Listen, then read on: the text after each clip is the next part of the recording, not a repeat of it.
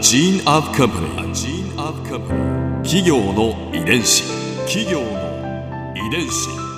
全国に546万社以上あるとされる日本の企業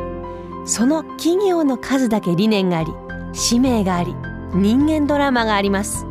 この番組ではさまざまな企業のトップや社員の方にお話を伺いながら成長する企業の DNA を解明していきます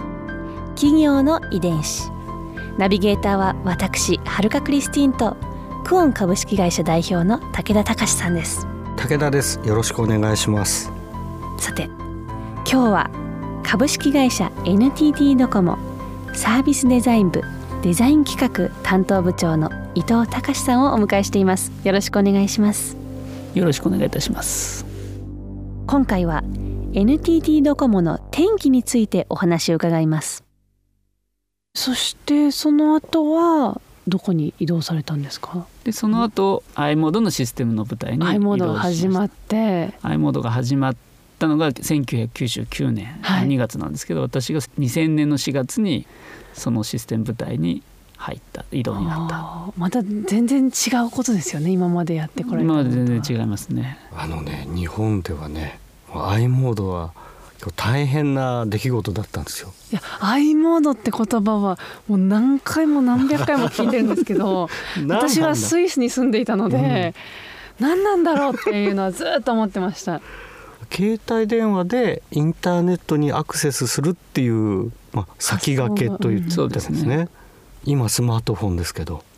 じゃ無線をたくさん作ってたところから今度は一点サーバーをたくさん作る。インターネットへアクセスするとこのサーバー群をシステムを維持する部隊の方へ動いてで当時その i モードがたくさん売れてたので毎日今日は大丈夫かと。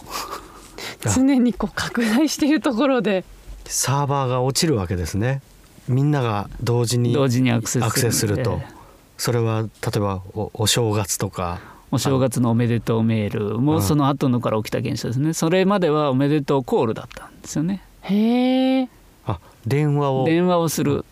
みんなおめでとうって電話するんですか？その昔はおめでとう電話です、しない？明けましておめでとうって。あの LINE とかあ LINE ね そうだよねとかメッセージとかで、うんうんうん、メールとかで「明けましておめでとうございます」って送る感じですね12時になったら。それが音声からメールに変わってでまあ今は LINE みたいな別のサービスに変わってってるってことだと思いますね。はあなるほど。日本人には結構多く初めてインターネットに触れたのは i モードっていう人がたくさんいると思いますね。通信なのであのかつこうネットワークもですから友達や家族やそういった人たちとのまあなんというかコミュニケーションのあり方がもう変わっていった歴史を作られてこられてるということですね。そうですよねだから最初は手段であった、まあ、電話だったり、うん、メッセージだったりがどんどん飾られていって自分の楽しみの、ねね、個性のアイテムになっていくわけですけどそれだけ分ユーザーも利用者も増えていくわけですよね。でね。でもなかなかお値段とかはどうだったんですかね当時は。途中でパケ放題って定額制が入ってきたので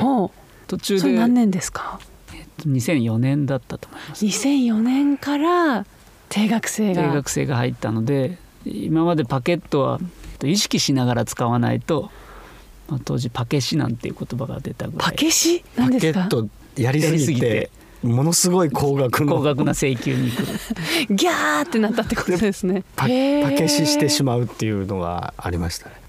定額制導入されて、まあ、サービスある程度の値段でいろいろできるわけじゃないですか。でも、まあ、他社さんもこう出てくるわけですよね。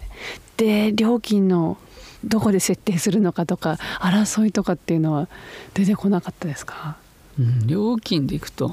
やっぱりだんだん定額になるとそんなに差がなくなってきてしまってると思うんですよね。プランで逆にそんな中スマートフォンがまあ登場してくるっていうこんな歴史の流れなんですね。より画面が大きくなって、うん、で表現も割と自由になるっていうのが、まあ、当時2008年とか2007年ぐらいに出てきた、うん、そうですよね。スマートフォンはさすがに私もはっきり覚えてますね最近ですから覚えてますけどこれはでもまた大きな転換期だったんじゃないですか。そうですね。スマートフォンはやっぱりいろんなこうアプリケーションの自由度が上がっていて、はい。今までその端末まで含めてドコモは品質を担保してました。あメールのを使ってもなんか問題が起きないようにするとか。うんうん端末の機能群は自分たちでもっと使いやすいにしようって言ったのが、まあ、どちらかというとお客様がアプリをいろんなものをダウンロードしてえー自由に使えるって環境が整ったのがスマートフォンだとは思いますね。これ i モードを作られた側から見てスマートフォンっていうのはどんな風にうんうん。見えたんですか、最初は、まあ、手でやってうん、フフリッフリックというかクでやってましたし、入文字入力もやっぱり日本語はそこまで優れてるものではなかったと思うんですよね。打ち間違いも結構多かった。違いも多かったし、で当時まだ i モードとかその点キーでやった時代ははい。実は机の下でもある程度メールは打てる、うん。みんなもうめちゃくちゃ早かった早いんでですよね、タッタッタッタッタッタもうってね見ないで打てる人、女子高生とかでもいっぱいいましたしそうですねこのブラインドタッチでよかったのはもうスマートフォンは見ないとダメだった確かに、あじゃあそれは i モードからスマートフォンに移行するには結構時間が必要だなこれはっていうのは少し思っていた部分もありますよね、やっぱり。企業遺伝子ぱり皆さん僕らが想定しない使い方をしだす。ああえ例えばどんな使い方は想定外だったんですか？あの携帯でゲームなんかそんなにしないだろうって思ってたんですよね。へえそのパケ放題が出てきてもう絶えずゲームをずっとやり続けるなんて、ここまでそんなに熱中しないだろうと、えー使わないだろうって思ってたコンテンツもありましたね。ところがどっこいよく周りで電車で見てみるとみんなやってる。みんなやってる。これかっていう。ああそこにもっと提供しないとっていう。着メロもみんながこう求めるから。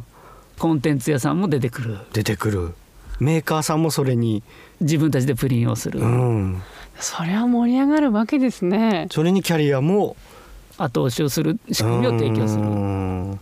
それをずっと続けてこられたこの24年っていう感じなんですねまあ多分会社ができてからポケベルだとか携帯電話だとかっていうのがずっとそういうことの繰り返しで今になったっていることだと思うんですよね。人と人がつながり合うっていう動機は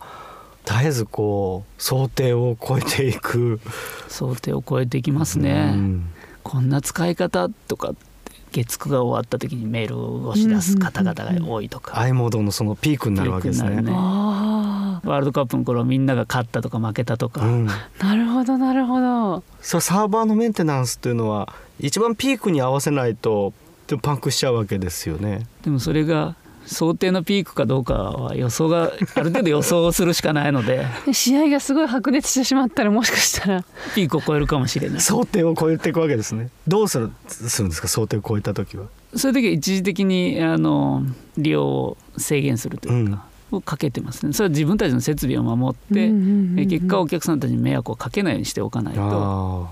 大体そういうピークは本当に数分で終わるので大変ですね。ここで春風ビューポイント。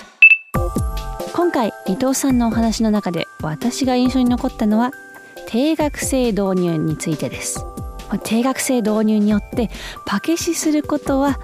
なくなりましたけれども、まあ、私自身は今現在ですけれども移動中に動画を見すぎて通信のこう容量をオーバーしてしまうことがあるんですね。定額制とはちょっと違うかもしれないですが動画に関して容量無制限に使い放題っていうサービスがあったらいいななんて切実に思ってます。企業の遺伝子